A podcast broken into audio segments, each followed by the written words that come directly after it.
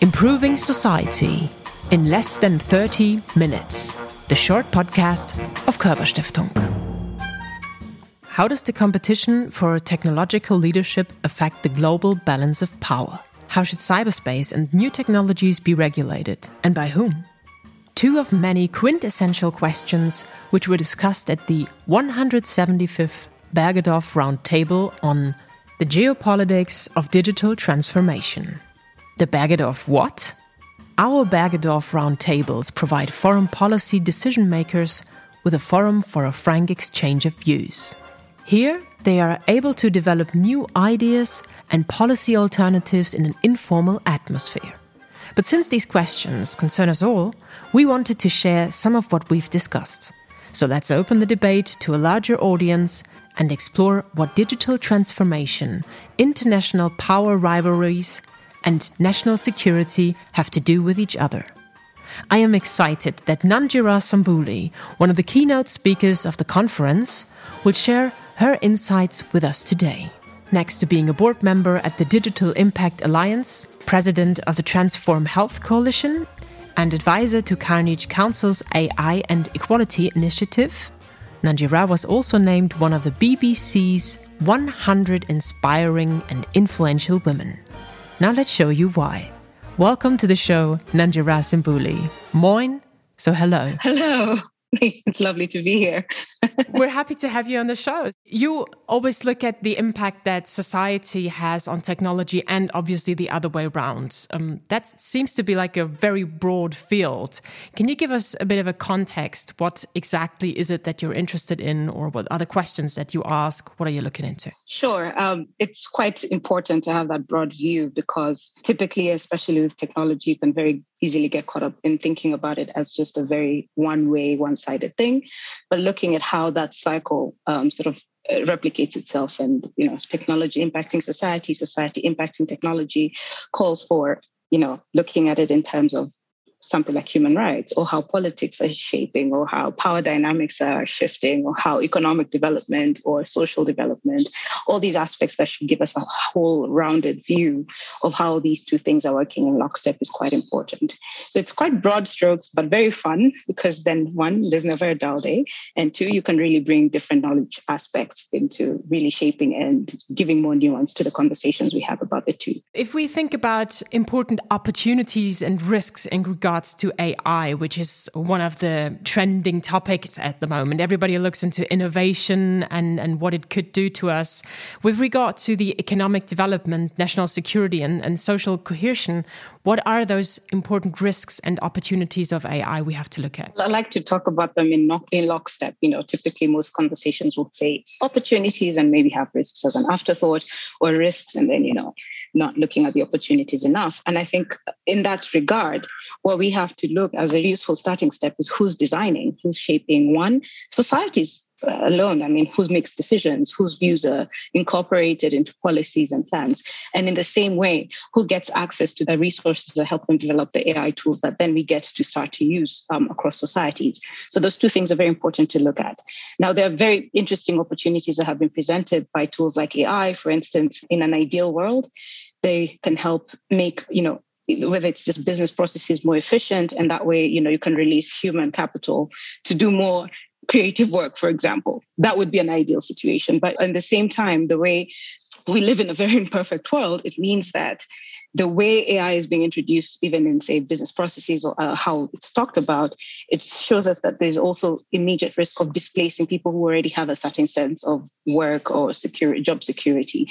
And so pairing those two to make sure that we understand what we're talking about in different contexts is very important so that we're not always just overhyping whether it's the opportunities or overemphasizing the risks without bringing that nuance. So at this point, we're still waiting to see really as these technologies are being unfolded and especially AI itself, the hype from the reality, right? But really trying to make sure that in the conversations and in the deployment, these are elements that are being held in um, regard together so that we make sure we're able to explain the decisions that this AI is able to do and account for um, every step of the way what decision was made, whose voices were included, but more importantly, whose voice or perspectives were excluded, because it's very important to keep check on that. In regard to the individual, people very often tend to think that AI is for scientists or the politicians have to regulate it, but it is already in our everyday lives. For example, there's this huge debate on whether you should have a smart device at home that is constantly listening to what you say. So this would be an impact on, on the individual, like, or on the family, and there are kids around. And some people hesitate and say, well, I see the benefits, you know, if I ask that device uh, to play my favorite music and I don't have to do anything else, like no touching of, of any buttons or anything, that's helpful. But on the other hand, I don't want them to listen to what I say to my partner. Is that something that people just you know they take the risk or is that something we we should regulate more we should look into more we should do more of um you know give knowledge what is really happening or regulate the companies that are you know creating those devices in that particular instance, we're talking in a sense about individual consumer choice, where individual could be a household or one person. I think the challenge is whether people fully understand the implications of doing so, having a listening device or a smart device in the homestead, whether they have given informed, meaningful consent to the terms and conditions that come when they purchase the exciting new gadget. Mm. You know, I think there's been conversations about at what point is it a one-off consent issue? If there's an update, for example, and it changes the terms and it's in some legal language, do people really understand? But a lot of this is marketed as consumer choice and it really just shows more of the benefits and does not give you insights into the harms. But one way to think about whether this is necessarily all good and convenient is to think about, for example, the emerging understanding that these tools, for example, can be used to perpetrate gender-based violence, for example, because it can be a useful device for somebody to listen in on you. And we've seen cases. Um, there's a great New York Times article that talked about how partners have been sort of like surveilling their partners by controlling those devices and you know having remote listening but even the companies themselves are using that to collect data so when they use terms and conditions like we will use collect data for improvement purposes. What do they mean? Are you actually aware and is that what you're consenting to? There's a lot more awareness that does have to be raised at that level but it's also tied to the point about regulating. And you know whether the, how do we strengthen the notion that you should make sure individuals are fully aware of what for example, data is being collected, what that device is actually doing, and making sure that that is explainable in language that makes sure that the individual who has purchased this device understands it. And every time you make a change, that you're able to show that you updated them and it they fully understood before they they it in. The other challenge we have is we have all these all or nothing uh, terms and conditions. It's like you agree to everything and not nothing, you can't opt out. Mm-hmm. So these are the challenges around how where conversations about regulation come in, whether it's the companies regulating themselves in that regard, or whether we need governments to step in and regulate your home device, which is is a whole other it's a whole other topic. Yeah, you were talking about consumer choice, and I wonder. Um, I think if I'm correct, then when once you enter a, um, another household, you should you must be informed that there is such a device in the house. Right. Because you you haven't given your consent for this particular tool when you enter a new household. But then on the other hand, on everyday life, you know, I would never ask my friends whether they have such a tool or not. So there is something in the air, isn't it? Yeah, and it's going to change how we relate. And this is again technology impacting society, impacting technology. Mm. Are we going into a future now when I come onto a call with Diana like this, I ask her, so how how many other devices are recording our conversation here? What about off the record remarks? Yeah. I wouldn't be able to know how many gadgets you have around you. So I can imagine if you visit in a more physical and intimate setting, it's those may become the ways, you know, as you say hello at the door, you start asking, so how many gadgets here are recording me? How many CCTV cameras? How many recording devices in the name of speakerphones or smart devices do you have in your house? How much data about me is about to be inadvertently collected? And especially if I've been doing a good job staying off the grid, if you will.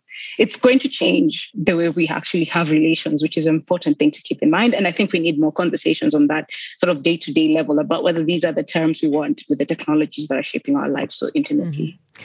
All of this, however, seems to be so small when it comes to using AI with lethal autonomous weapons. Mm-hmm. When it comes to, you know, weapons, it's an entirely different thing. And we all have this horror scenario of AI taking over the world, you know, robotics killing all humankind and all of these things. I wonder which regulations must be put in place to ensure the ethical standards in the development and use of those technologies.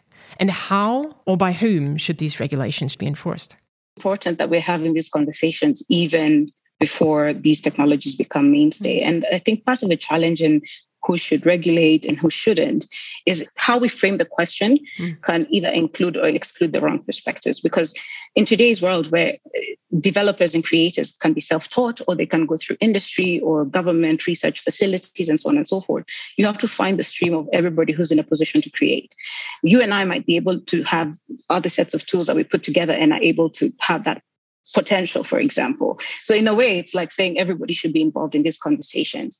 And if that's the case, then we're going back to the idea of the body politic around how societies give, um, you know, to shape the rules and deliberate around the rules of engagement and the guardrails that shape their societies. So, in that regard, this is a conversation that should not be seen as just one for technical experts or politicians, but for societies at large, uh, because who's creating again? Who has why are they creating that tool? Did they create it for that purpose or is that just an intended side effect these are very important sort of roadmap along the way that inform that entire conversation.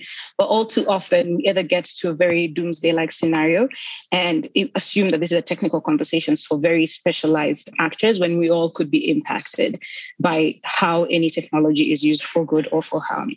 So I think for me, with laws, which is the lethal autonomous weapons systems, on one hand, it's important, obviously, to have a conversation about it, mm-hmm. but also remember that this is so intricately linked to the, what kinds of societies do we want to shape, and especially in a globalized globalized world, who gets to shape the rules of engagement? And why would anyone be motivated to develop a tool like that? What other processes did not serve the purpose to air their grievances or, um, you know, assert their power, if you will, that are also just as important around, as the technical standards around what we develop and what we do not. Mm -hmm. That leads me to the Digital Impact Alliance, or short DIAL, where you're a board member. Mm -hmm. Let's talk a bit more about that and about the inequalities between advanced and less advanced developed economies. Mm -hmm. Where's the specific angle here? What is so important that we're missing out when it comes to technology and these inequalities? Well, at Dial, one thing that has been developed pretty well is the principles for digital development. And it's a set of nine principles that really the idea is to guide everybody who's doing any form of digital development to adhere to, sort of voluntarily say that they will approach their technological development with. Now, they sound really simple when you read them user centric design, for example, mm-hmm. or design with people, not without, you know.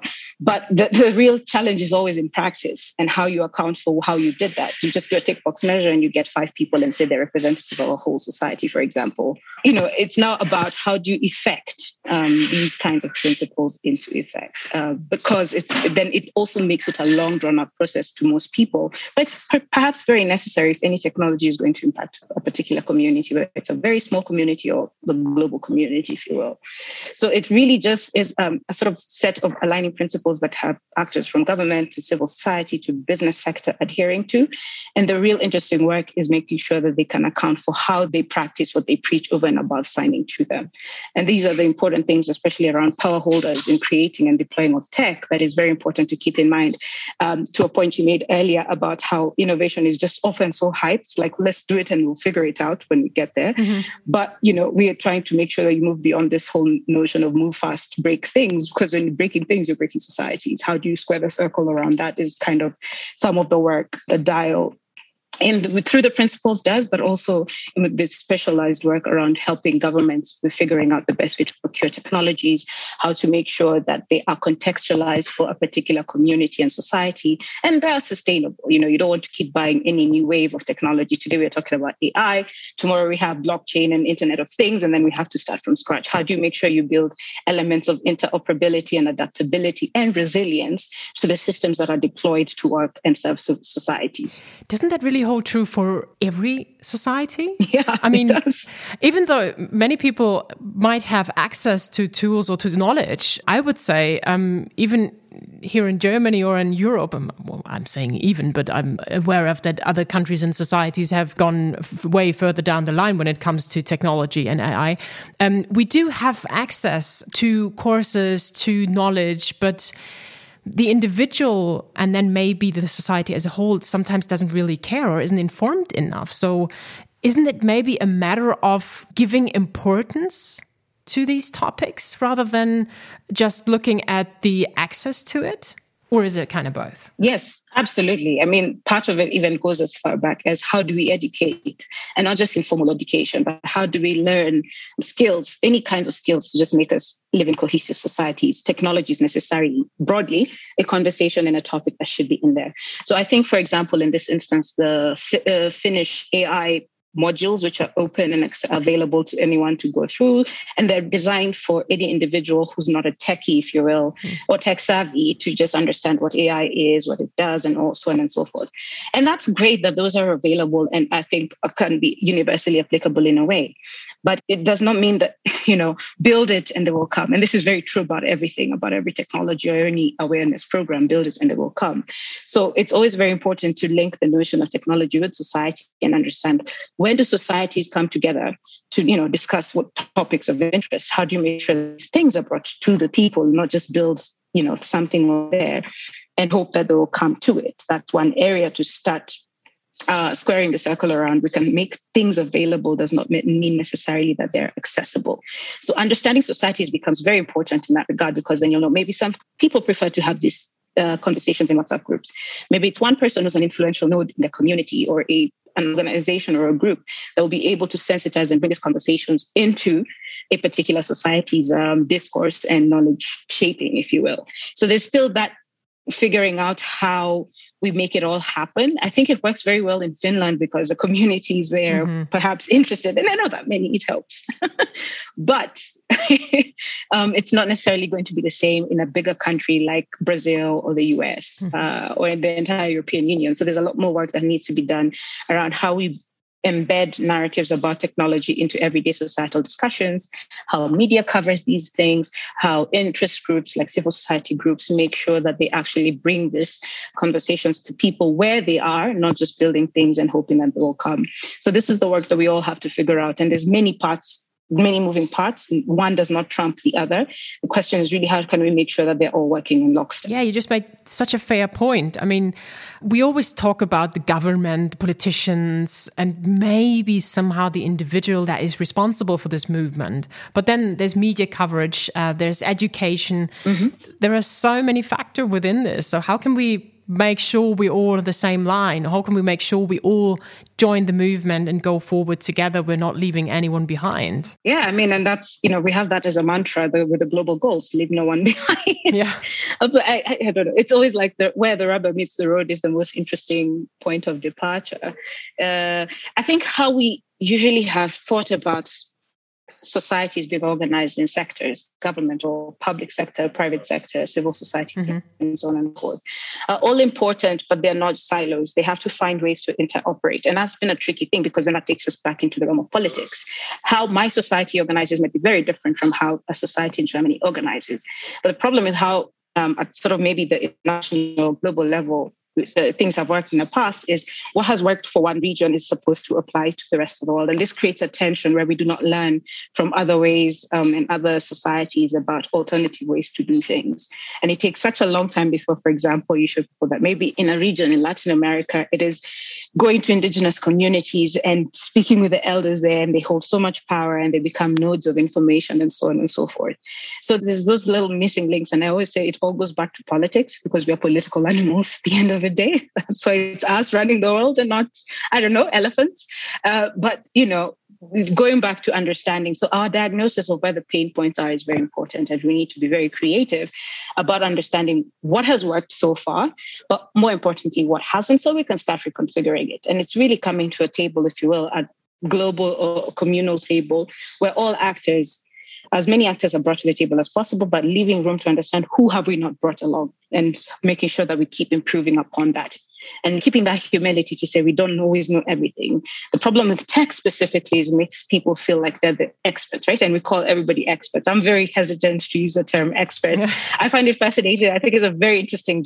I don't know if it's because in German the word expert means something else. I always love learning about how Germanic words are formed, but the use of that language makes it seem like there's some people who know more than others. When if all of us are being affected, surely then aren't we all experts? So experts is people. Mm-hmm. So people is all of us. Let's go back to the basics. Yeah. Speaking of bringing people to the same table, You have just joined the Bergedorf Roundtable lately, and speaking about the same topic that we spoke so far. So, a couple of questions were asked there as well. How did it feel for you to be joining the Bergedorf Roundtable? First of all, I think at some point into the conversations, like, how did I end up here? I mean, not in a, not in a, oh my gosh, geez, I'm so well, yeah, everybody's honored to be hmm. there. But in terms of representation, right? It it showed that there's still a long way to go in any kinds of conversation, public facing or otherwise, mm-hmm. around making sure if we're talking about things that have a planetary scale impact, you have a representation of planetary scale. So obviously, maybe based on how it's worked in the past history, there was an overrepresentation of some communities or some groups than others. Right. So for me personally, when I see those kinds of things, there's a fervor that checks in. I'm like, I understand the enormous responsibility that is to step and open and keep that door ajar mm-hmm. to make sure other folks are represented. And so it was one of those situations where I feel like, you know, it's in terms of diversity, it's and diversity in terms of regional representation in terms of gender representation in terms of age representation. And you know you sometimes feel like you're playing diversity bingo so you hold fort for so many. In that regard it was very important to do that. And i think based on bringing that point up that will necessarily help improve the kind of representation that the Bergedorf Roundtable brings going forward because the world has changed from when it started all those years ago to have these roundtables. The world is more global, and by that we mean that there's a lot more actors who need to be at the table before we say we're having a global conversation. And that's a very important thing to keep in mind, and it was a huge takeaway. And I think bringing it up helped others understand that as well. I mean, you always know somebody in another regions. Why don't we bring them along and see if we can make the table more global going forward? 100%. I think we all know that there's a long way to go. I mean, one thing that I will probably always remember is a panel discussion that we had at Körber Stiftung, which was with um, the Albright Foundation. Mm-hmm. It was said that there is some sort of similarity between leaders in, in Germany. So whoever will lead um, one of the biggest companies in, in Germany or in Europe even will have some sort of the same qualities and, and features, which is um, being graduated from a university, being white, uh, being in the same age group, and, and this is so remarkable, their names will be Peter or Michael. we all were laughing at it and we all were thinking, oh my gosh, I know a couple of people actually caught like this being in, in very high uh, ranks. So that is something that clearly made me think. And you're totally right. We have a long way to go. And it's great to have people like you at the table. And in 60 years, because this year we have the 60th anniversary of a Bergedorf Roundtable, there has changed a lot. I mean, as you were saying mm-hmm. um, at the beginning, there, there, wasn't even one woman. Mm-hmm. We are happy to have you around, but what would you think do we need to change for Bergedorf Roundtable, but also for, for other initiatives to make mm-hmm. these groups of people more colorful and more diverse? Question every assumption, right? Mm. So even when just curating an invite list, um, what are you going for and what are you going to likely miss out? Because I think there's an honesty that needs to be brought into. We're not saying everybody will get it at the next attempt to be as diverse at every possible level as possible. And I've seen initiatives that have tried to make sure that they tick the box on every diversity measure. But when you get into the room, there's a power dynamic still at the end of the day. Mm. Who gets to speak? Who feels it's a divine right? How, how is that all of that moderated? But it's really understanding, okay, what are the what's the mission? What's the idea about why you're convening like this? What's the role of a convener in a global world? It has to shed assumption about if you have US and European representatives that consists global, at this point we just need to start calling them transatlantic, right? Mm. Because the world is more visible in that regard. Uh, and and just being honest about where where we know the buck stops in terms of the scope or in terms of interests really because everybody's serving an interest. What i particularly have a gripe with is this notion of what constitutes global. And i've even experienced it a lot personally around the idea that you know if you're from a certain region or uh, you know people decide to identify with a particular identity formation you cannot be a contributor to a global conversation. You bring an X perspective. So the one I hear the most, for example, is tell us the African perspective. I'm like, it's 54 countries. It's not like you buy one and get 53 free. You know, you can't, yeah. you cannot think about it that way. And it's unfair for regions that are so diverse, like the, what is called the global South, to be brought in that way. We do not yet have that homogeneity that may seem to translate even imperfectly, really, especially in Europe and not so much in America either, to be honest. We've all seen it. It's been laid bare with the politics of things. So just going back to those points and just being honest about the scope of what you're able to reach in terms of networks, if they still seem to be more skewed to one region or one set of perspectives, more Peters and Michaels than Nanjiras and Dianas, for example. Absolutely. But then call it and be honest about it, but keep working towards improving it and making sure that you, you're showing you're working around how you're trying to make it true, um, truly representative, especially if you're going for representation at a global level. The world has changed from 60 years when the US and Europe were what constituted the global order. And now we have to make sure that the, the, the tools that we've learned around convening uh, from all those years ago, as we're bringing them forward to the new era, the eras that are coming that are emergent, we adapt them accordingly. Not everything has to be broken down and started from scratch. We can really reform, but the reforming requires quite the political will. A lot of people stepping back from the power that they feel is their their right to have by mm-hmm. default. You've just made a, a very good point on, on perspectives for me as a psychologist, it, it's obviously all about values, about being curious, being open, and approaching people with this curiosity. I can well understand that some people who have, you know, just their bubble perspective would say, what is the African uh, perspective? And then you go back to them and tell them that there isn't this one perspective, just like there isn't this one German perspective. Mm-hmm. I mean, we we got a lot of different regions. We talk different as well, and we wouldn't say we're one another. Right. And if you could go back to to those people asking that, if they're from Germany or from wherever they are, there is always differences within people. Not two people are the same. Yeah. So I would ideally say, let's enter the room and be curious, be open, and and see where it goes. And we will ask probably the wrong questions, like the perspective of the whole of Africa. But um, that's okay as long as we get the hint and get out of the bubble and then ask another question. Mm-hmm. This curiosity and this openness, do you think it's already there or is that something that we can do? Because you were talking about, you know, there are still power structures. There are still people in the power room that lead. How can we break this? How can we let them mm. be more open? Yeah, it's you're right. It's about curiosity and humility. But I think the hardest part is ceding power, isn't it? Mm. If you've been encultured in a society or in a worldview that tells you that you have a almost divine right to step up or stand on this pedestal and look around and then you're the one bringing people in it can be very difficult to then suddenly be jolted out of that and say uh, yeah sorry this power has to be redistributed and this is a huge challenge in the world today isn't it uh, I think there's efforts in fits and starts. We see it, but I think the challenge is often people trying to bring structures to very fluid issues. So we see like with diversity, equity, and inclusion as a topic. Now we have industries around advising people on that, but these are not technical matters and there's no one size fits all approach. Um, the world is, we have to design uh, interventions that as just as brilliantly chaotic as the world is so that there's a representation really of what is happening across the board uh, and it's a challenging issue because you know people have ordered the world around structures, institutions, and so on and so forth.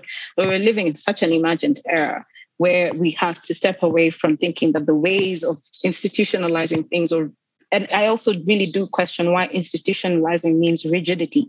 So you find that it's eight to five or you name it, structures that we put in place. But the world is calling for us to step away from that. It may have worked for a while, but may, I think it left it led to a lot more exclusions.